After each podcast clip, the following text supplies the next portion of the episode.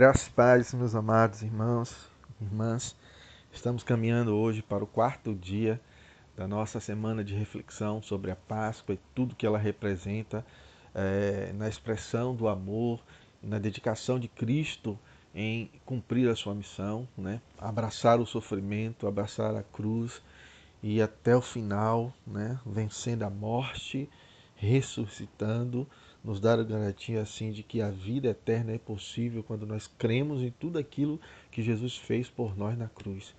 Em João capítulo 3, versículo 15, né, vai dizer que 16 vai dizer que Deus amou o mundo de tal maneira que deu seu único filho para que todo aquele que nele crê não pereça, mas tenha a vida eterna.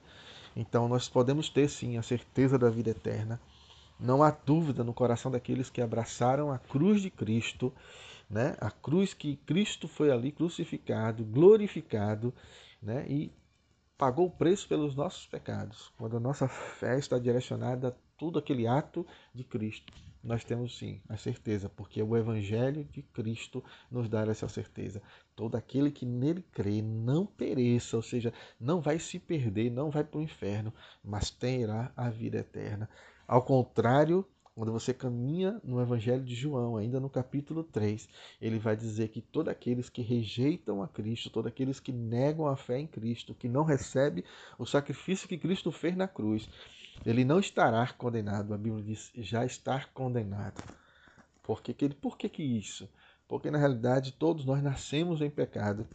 E uma vez nascidos em pecado, a condenação já está sobre as nossas vidas. Então, o que Cristo faz não é nos condenar, o que Cristo faz é nos salvar. Por isso que ele diz que ele veio ao mundo não para julgar, mas para salvar os perdidos. E a única forma de um perdido ser salvo não é aderindo a um grupo religioso, mas a realidade é se entregando a Cristo, reconhecendo como pecador e de que sem Cristo a sua vida caminha para o inferno. Só Cristo, em Cristo, somente Cristo pode nos levar ao céu. Não existe outro mediador entre Deus e os homens. A palavra de Deus diz que só há um mediador entre Deus e os homens, Cristo Jesus, homem. O Jesus, próximo Senhor Jesus disse no Evangelho de João, capítulo 14, versículo 6: Eu sou o caminho, eu sou a verdade e eu sou a vida. Ninguém vem ao Pai a não ser por mim. Ele é o caminho.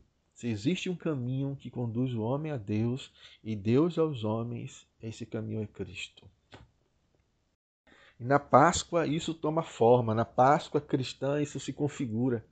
Porque Cristo, para se tornar esse caminho, Cristo, para se tornar esse Salvador das nossas vidas, ele teve que deixar sua sua divindade, porque João, o Evangelho de João, capítulo 1, diz que do princípio era o Verbo, o Verbo ali é Cristo, o Verbo estava com Deus e o Verbo era Deus. Então, Cristo é Deus com Deus, Pai, Deus e Espírito Santo. Mas no Evangelho de João, no versículo 14 do capítulo 1, diz que esse Verbo, Cristo, se fez carne, nasceu.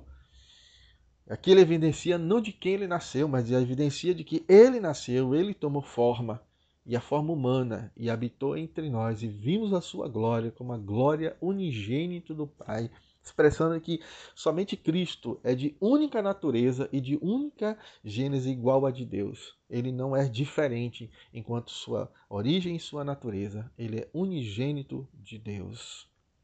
Portanto, a Páscoa expressa esse caminho da salvação. Se eu e você queremos ser salvo, não tenha nada que nós possamos fazer.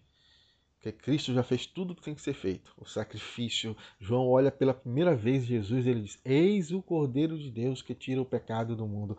A Páscoa cristã, portanto, é esse Cordeiro que tira o pecado do mundo, que derrama seu sangue purificador sobre as nossas vidas. E por esse sangue, o sangue de Jesus, nós somos lavados e remidos dos nossos pecados. Continuamos pecadores, mas agora pecadores, lavados e remidos, perdoados por Deus caminhando em rumo a desenvolvimento da nossa salvação. Paulo diz que devemos desenvolver a nossa salvação. E a forma de desenvolver a salvação é vivermos uma vida de santidade, de constante luta contra o pecado, nos abraçando cada vez mais com o nosso Deus e a Sua palavra, e nos afastando de tudo aquilo que pode nos contaminar e nos afastar da presença do Senhor.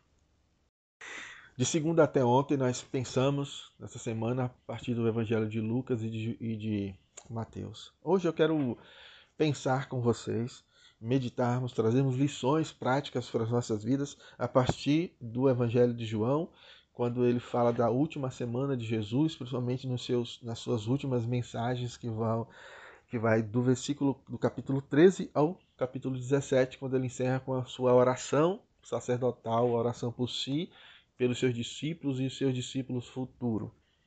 No início do capítulo 13, Jesus, é, o Evangelho de João vai narrar sobre a, a atitude de Jesus na hora de celebrar a, a, ceia da Páscoa com seus discípulos, onde ele vai lavar os pés dos seus discípulos, onde narra também que Judas, né, a, o diabo havia entrado no coração de Judas e levado Judas a trair a Jesus. Jesus vai mostrar como ele sendo Deus, né? Ele veio, ele se despe da sua divindade e ele vai ali lava os pés, mostrando, portanto, a importância da santificação, mas também uma atitude de humildade que deve ser reproduzida, replicada pelos seus discípulos até o dia em que Jesus voltar. Hoje nós somos esses discípulos de Jesus, portanto, devemos repetir essas ações que Jesus ensinou ali no lava-pés. A primeira lição que eu quero é, primeira coisa que eu quero tirar desse texto para a nossa meditação nessa semana, queridos, é que a gente esteja sempre atentos, uh, vigilantes, porque de fato nós vivemos uma batalha espiritual. Não uma batalha espiritual, às vezes dessas que a gente vê e que, quer ver o diabo em tudo, né? Não. É uma batalha real, é verdade, mas uma batalha que é preciso entendermos claramente como ela funciona. Aqui o texto diz que o diabo entrou no coração de Judas. então a gente precisa concluir que Judas não era convertido, né? Porque a Bíblia diz que o diabo não pode tocar naqueles que pertencem a Deus. Ele anda em derredor, né? Tramando, brunindo, grunhindo, querendo tragar. Mas ele não pode tocar naqueles que pertencem a Deus. Logo, Judas não pertencia a Deus. Aí você pergunta como que ele não pertencia a Deus se ele passou três anos, foi escolhido pelo próprio Jesus para ser apóstolo, ser um discípulo de Jesus, estava ali junto com os outros onze na ceia, na última ceia pascual de Cristo. Como ele não pode? Claramente, queridos, é interessante a gente perceber a diferença entre julgarmos uma pessoa e nos colocarmos como juízo e condenar e julgar as suas ações. A Bíblia diz que pelos frutos nós conheceremos a, a árvore. Então, o julgamento está presente na ação de percebermos a árvore por meio do seu fruto. Então, a primeira coisa é essa aqui. É, que tipo de fruto nós estamos dando que expressa de que nós não somos os Judas dos dias de hoje? O Judas não daquele que trai a Jesus, né, mas o Judas daqueles que, que o diabo pode entrar e influ, influenciar. O Judas daquele que ouviu durante três anos da própria, da própria boca de Jesus os seus ensinamentos. Ele não só ouviu, mas como ele viu o mestre fazendo aquilo que ensinava, praticando aquilo que ele estava proferindo, ensinando com as palavras. Assim, queridos, eu aprendo que devemos ter muito cuidado. Que às vezes o diabo, pessoas não irão manifestar-se como sendo pessoas possuídas pelo diabo. Mas às vezes o ato diabólico vai estar na vida daqueles que estão na igreja, foram batizados, que participa do culto, que participa da missa, que participa da Eucaristia, que participa da comunhão, daqueles que às vezes dizima, traz oferta para a igreja, para aqueles que fazem algo na igreja, mas às vezes o seu coração ele está promovido com atos diabólicos. E o primeiro ato diabólico que é possível ver em Judas não foi o diabo entrar no seu coração, foi ele rejeitar a palavra que ouvia da boca do mestre. Foi ele ouvir tudo aquilo e ver tudo que o mestre fazia e nada trazer sentido para ele. Ele não guardar aquilo no coração. Né? O salmista vai dizer que a única forma da gente lutar contra o pecado, ele dizer: Eu escondi, Senhor, a tua palavra em meu coração para não pecar contra ti. Ora, é por isso que o diabo o que ele mais tem feito nos últimos dias de estratégia é impedir as pessoas de tirarem tempo para ler a palavra, para ouvir uma mensagem, para refletir acerca da palavra de Deus. Porque a única coisa que vai fazer com que a gente seja liberto do, do erro, do pecado, é ouvir a palavra. O Evangelho, é, Paulo no, em Romanos, ele diz o seguinte: que a fé vem pelo ouvir e ouvir o quê? Discursos filosóficos, conselhos psicológicos, conselho de dos coach, não. É ouvir a palavra e palavra de Deus. É por isso que muita gente tem um comichão no ouvido e não consegue ouvir a palavra de Deus. Isso é um ato extremamente diabólico, mas a pessoa não está possuída pelo diabo. Mas o seu coração mostra uma rebeldia contra Deus ao rejeitar a palavra de Deus. Então pense, querido, quanto tempo você tem na igreja? Quantas mensagens você já ouviu durante esses 15, 20, 10, um ano de crente, de cristão, de católico? Quantas vezes você já ouviu as mensagens e essa mensagem não gerou nenhuma transformação na sua vida? Então você é um Judas de dias de hoje. Você está entendendo essa relação que eu quero estabelecer? Não é uma acusação, é que você analise como que o seu coração está diante da palavra de Deus, como alguém que recebe essa palavra, guarda no coração e pratica, ou como alguém que ouve e até acha bonito, até elogia, até se emociona, mas na hora em que a palavra é para fazer o trabalhar de Deus no seu coração, nada muda. Na hora em que a palavra exige de você o confronto, você foge do confronto. Você tapa os ouvidos para que essa palavra não entre no seu coração. Então não permita, querido, se isso está acontecendo na sua vida, não permita que o diabo, assim como influenciou a mente e o coração de Judas, possa influenciar a sua mente nos dias de hoje. Perceba de que as estratégias dos dias de hoje não são as mesmas estratégias dos dias de Judas. Hoje ele pode usar a sua falta de tempo, como ele diz, que nós estamos dizendo, né? estamos sem muito tempo. Ele pode fazer uso de que você se apegue a uma atividade, a uma ação e não tenha tempo nem disposição para ler a palavra e inclusive até não ler, não ouvir esse podcast. Que Deus possa te abençoar, te fortalecer, meu amado, e arrancar, se você for, se esse for a sua situação, te arrancar dessa situação e te colocar numa postura, numa posição do salmista que diz assim: Ah, Senhor, as suas palavras são mais doces do que o favo de mel. Senhor, inclina o meu coração para ouvir a tua palavra e obedecer a tua vontade. Salmo 119, querido, é uma declaração de amor à palavra de Deus. Que nós possamos também viver e fazer essa declaração de amor à palavra do nosso amado Senhor. A segunda coisa, querido, para a nossa reflexão e caminhando para o final né, desse nosso podcast, é entendermos aqui a expressão máxima desse amor de Deus. É olharmos já no início do capítulo, né? João diz assim: Ele nos amou, ele amou o mundo e amou até o seu fim. Ora, o amor de Deus é um movimento constante e intenso. Eu costumo dizer o seguinte: não tenha nada que eu faça para ser mais amado por Deus, nem nada que eu faça faça com que Deus pare de me amar, porque Deus é amor. 1 João 4, 8, né? Aquele que não ama não conhece a Deus, porque Deus é amor. Se tem uma coisa que Deus não pode parar de fazer, nada. Mas aquilo que é da sua essência é amar. Até o ato de justiça, de julgar, de condenar alguém, está ligado ao amor de Deus, à sua santidade. Então, o amor de Deus é constante, é intenso. Esse movimento do amor de Deus é, é maravilhoso, porque diferentemente das nossas relações, em que nós passamos a amar aquele que nos agradam, ou que aqueles que reconhecem a nossa ação de amor, e aquele que não reconhece, a gente pensa assim, ah, não vou fazer mais que fulano não, não soube ser grato ao que eu fiz. Não. A Bíblia diz que em, em, em Romanos capítulo 5, versículo 8, que Deus prova o seu amor para conosco, isso mesmo, por mim e por você, sendo nós pecadores, ou seja, Deus não esperou bondade em nós para nos passar a amar. Na realidade, ele nos amou em detrimento de quem nós somos, pecadores. E é bom entendermos isso, que pecador na Bíblia é colocado como inimigo de Deus. Por mais que, eu, por mais que nós conhecêssemos a palavra Deus, reconhecemos que Deus existe, importante, mas a Bíblia diz que isso não é o suficiente para dizermos que somos dele. Não é o suficiente para dizer que estamos amando a Deus. Porque a Bíblia diz que Deus olhou do céu para a terra e não encontrou ninguém que o buscasse. Então, na realidade, foi Deus que desceu do céu e veio em busca da nossa, e veio em direção às nossas vidas. Não há um ato de espontaneidade no ser humano pecador de ir até Deus, mas sempre há um ato constante, amoroso, gracioso, misericordioso de Deus em direção ao pecador.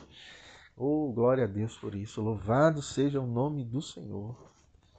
Entenda isso, meu querido, não importa onde você esteja agora. Você não precisa ir a uma igreja para levantar sua mão, não precisa desse ato. O que você precisa é ouvir essa verdade, você se você clamar a Deus, se lançar aos pés de Cristo, que a oração quebrantada, dizer: Senhor, entra na minha vida, renova. Eu já faço parte da igreja, já fui batizado, mas a minha vida ainda não foi renovada. E você fala: Senhor, que essa seja uma semana de renovação na minha vida espiritual que o Senhor me torne uma nova pessoa em Cristo Jesus, para a glória do Senhor.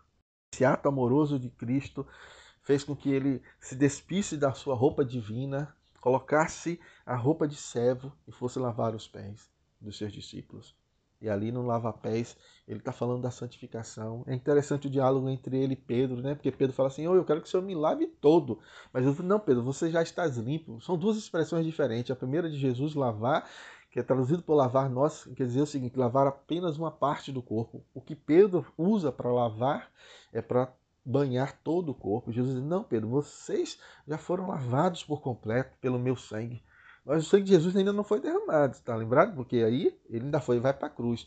Mas isso já era uma verdade na, na linha diante de Jesus. Ele já estava, aquilo já havia acontecido na eternidade. E Jesus, portanto, diz: Já está lavado, Pedro. Está lavado pela minha palavra. O que vocês precisam saber é o seguinte: que vocês vão continuar caminhando neste mundo mesmo depois que eu salvar vocês. E na caminhada de vocês, vocês sujarão os pés. O mundo tentará contaminar vocês, mas vocês devem lutar pela santificação e pela purificação da vida de vocês. E a forma de você fazer isso, Pedro e nós nos dias de hoje, como discípulos de Jesus, é estarmos atentos à palavra dele. A palavra do Senhor é a água que nos purifica. Portanto, aqui ele nos ensina, nos, chama, nos convoca a uma vida de santificação. E ele fala ainda que se Pedro não deixasse lavar os pés, ele não teria parte. Então, a única forma de eu ter comunhão constante com Deus é eu, ter, é eu estar em uma vida de santificação constante. A santificação é um processo até que um dia nos encontrarmos com Cristo, ou Cristo vier buscar e nosso corpo ser glorificado, ser igual de Cristo. Até lá, a nossa luta é constante, diária, a cada segundo lutando contra o pecado e, nos, e temos uma vida de santidade para termos comunhão com Deus. E a última coisa que eu quero deixar, meus amados, é sobre a humildade. Né? O próprio Deus que ama e um amor humilde na sua soberania ele passa a servir aqueles pecadores. Então, isso, isso é uma coisa que devemos aprender, essa questão da humildade para servirmos uns aos outros. É fácil servir aquele que nos serve, mas a Bíblia diz que a nossa, a nossa justiça deve, deve exceder a justiça daqueles publicanos e pecadores. Essa é uma relação que é estabelecida que as pessoas estabelecem quando não tem Cristo. Eu ajudo quem me ajuda, né? Aquele, acho que aquela frase está bem clara isso, né? É, vamos lavar as mãos de uma pessoa para que lá na frente ela possa lavar as minhas mãos. Então isso não é um ato de amor e solidariedade, isso é um ato de investimento.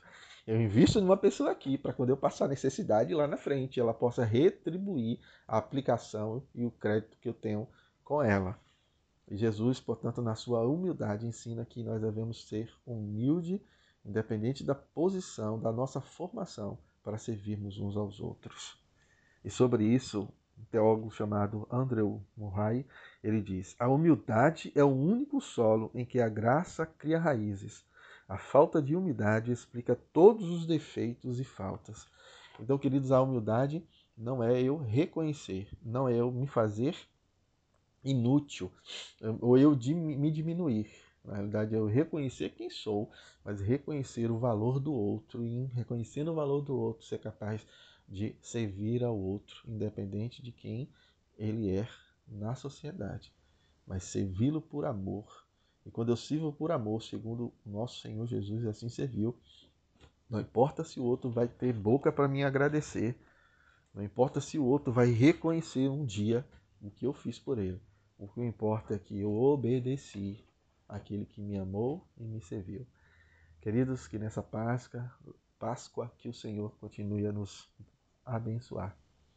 Que esses sejam dias de alta reflexão, profunda reflexão, gerando redenção, uma mudança, uma transformação em nossas vidas, em nossa família em nossa sociedade.